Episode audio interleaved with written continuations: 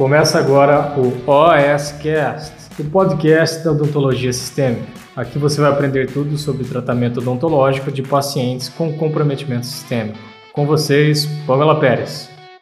Hoje você vai aprender a diferenciar quais são os tipos de alergia e quais são os principais sintomas de cada uma. Vamos lá? As alergias são um tipo de emergência médica comuns e de extrema importância dentro do consultório odontológico. Por isso, o primeiro passo é sabermos diferenciar quais são os tipos de reação alérgica e identificar ali os primeiros sinais, os primeiros sintomas. Para facilitar e descomplicar um pouquinho esse termo de certa forma complexo, eu vou dividir de forma didática as alergias alergias em dois grupos. Primeiro, nós temos as alergias do tipo cutâneas e segundo, nós temos as alergias do tipo respiratória. As alergias cutâneas é mais comum ocorrer ou angioedema ou a urticária. Os primeiros sinais aí de urticária vão ser aquele vermelhão na pele, né, o eritema, além de prurido, ou seja, coceira, formigamento, calor. A urticária vai ser uma resposta alérgica vascular ali da pele mesmo. Já o angioedema, eu tenho um quadro um pouquinho mais grave. No angioedema, a gente tem, como o próprio nome diz, edema da pele, dos músculos e da mucosa. O angiodema ele pode ser simétrico, o paciente pode ficar com um olho inchado, os dois olhos inchados, só a boca inchada, mas sempre está relacionado com esse edema, esse inchaço na região da cabeça, pescoço ou tórax. Esse edema ele é duro, ele não é mole. A diferença básica entre a urticária e o angioedema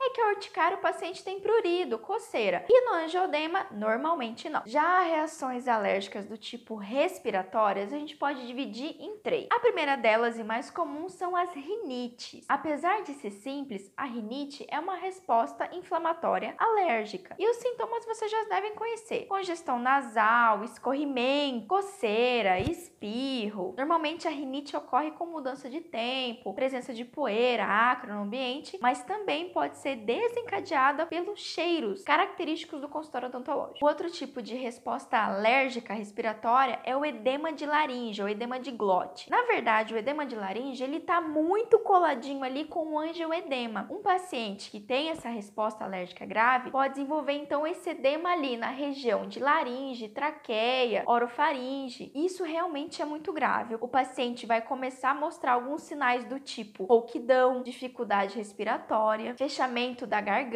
e pode apresentar junto o angioedema. O outro tipo de reação alérgica respiratória é o broncoespasmo espasmo. Nesse caso, além das características da rinite e do edema de glote, o paciente começa a desenvolver uma dificuldade respiratória. Aí eu posso ter tosse, chiado no peito ao respirar, pode começar a desenvolver dispneia, ou seja, falta de ar, e realmente é uma resposta alérgica grave. A dica que eu dou é que, indiferente se for uma resposta alérgica cutânea ou uma resposta alérgica respiratória, isso é uma emergência médica grave. Ligue imediatamente para uma emergência e tenha de preferência medicamentos emergenciais específicos para as alergias. Então é isso, até a próxima!